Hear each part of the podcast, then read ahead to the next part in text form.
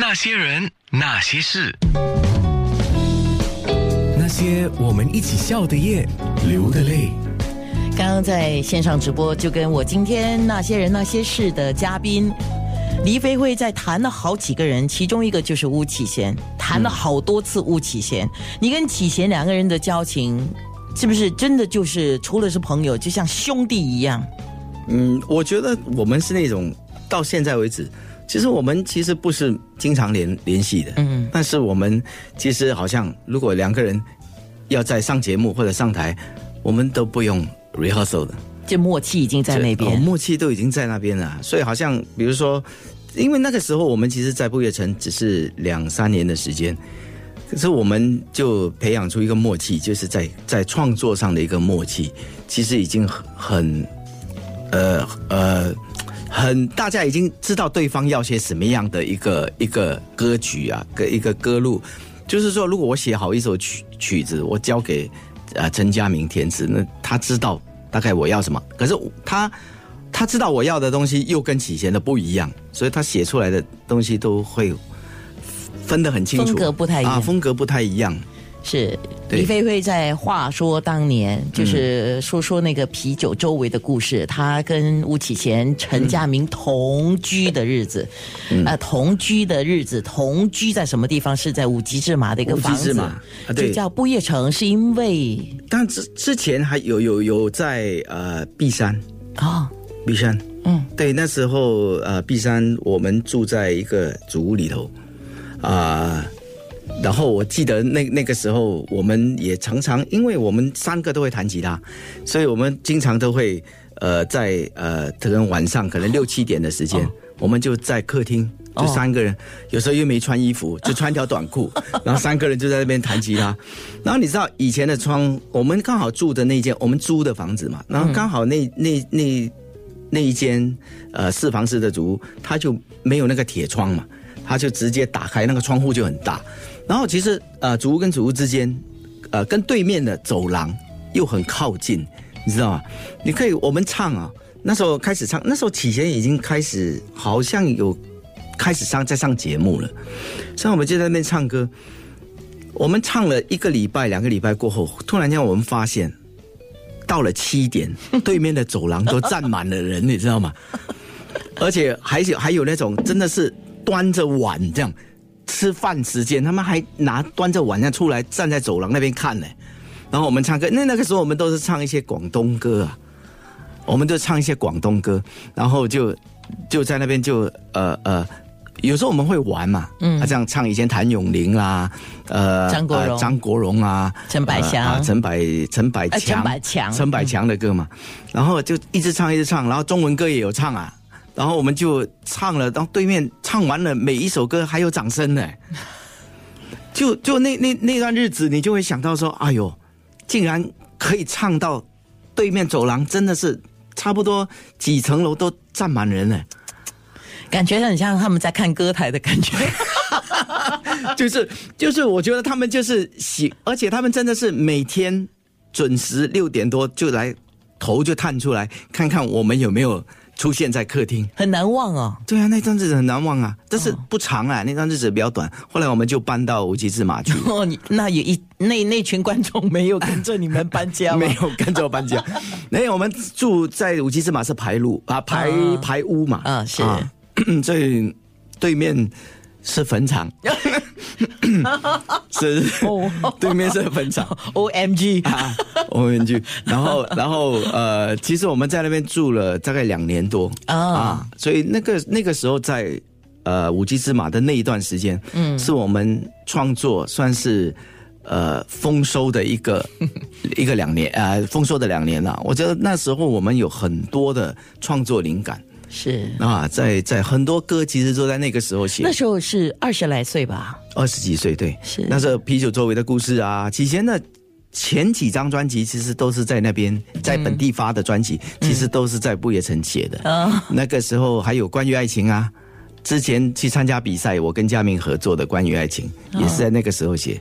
啊，讲到这首歌，他很快哦，陈佳明很快哦，他他是我把这首曲子填呃谱好了之后，我交给他，他大概几个小时就把歌词填好了，然后下来说：“哎，你看这个可以可以吗？”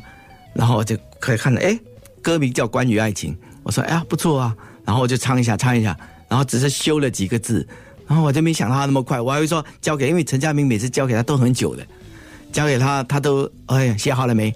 还没开始啊。这是叫当灵感来的时候，是是是，他刚好有灵感，听到那个旋律，他有灵感，他就写了很多，然后就写了，而且那首歌其实也改了不多，嗯。改了不多，因为有些歌我们是经过一改再改，其实你讲这个哦，我就必须提，那个时候我刚好在电视台工作，嗯，呃，就是伍思凯在发他那个新专辑，那个时候第一张专辑叫《新人》的时候，嗯。呃，他之前就是跟郑怡唱了《我和你》。啊是。啊然后跟着呢，就是跟马玉芬唱了这个关于爱情，对对对。然后才自己发片的，是是是，嗯。嗯，在前面有两首歌嘛，那给他铺垫了一下，是是是，嗯。然后后来他才他才，因为那那个时候是好像在马玉芬的专辑，嗯，对，对对。马玉芬小芬的专辑嘛，是小芬的专辑，哦，那个时候应该你们三个人啊，主要是你们三个吧？你啊，吴启贤跟陈家明是靠谁在赚钱养家？当然是一看就知道。吴老大。啊，一一看就知道哪个像老大。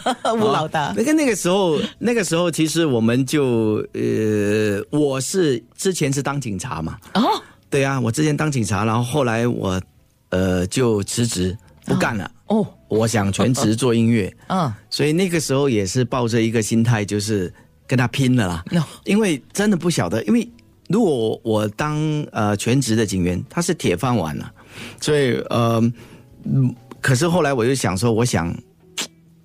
就人生短短几十年，对不对？而且自己真的很喜欢音乐，看能不能在音乐上。因为那个时候，其实除了信谣之后，我们也不知道说，其实音乐这条路可以走多远。多远？嗯那你就拼了嘛，呀，烂命一条。那我们书又读不好，是不是？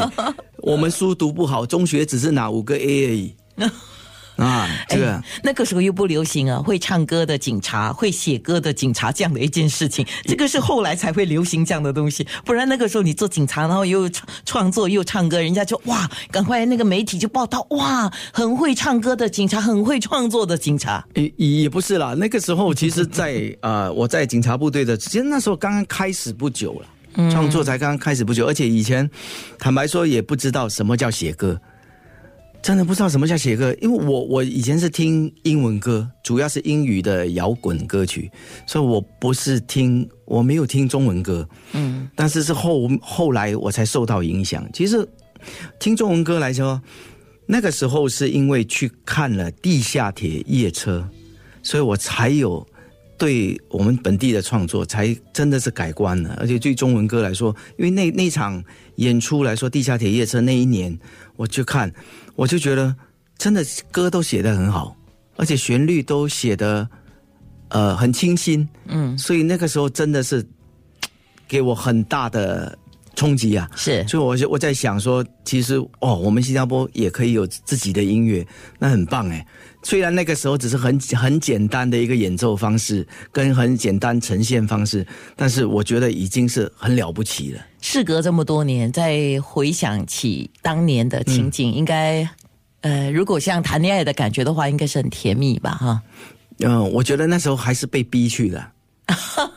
因为因为我一向来都听英文歌嘛，所以我啊是我我的朋友就说，哎呀，去看一个在在育出啊，育朗出去学院嘛，去看一个演出。我说什么演出？他说哦，他们自己创作的歌歌，我就说中文还是英文歌，然后他就说是中文歌，哦我就很不想去的，我就很不想去我觉得很多东西它就是一个缘分。是。真的是被逼被拖上那个 bus，，你知道吗？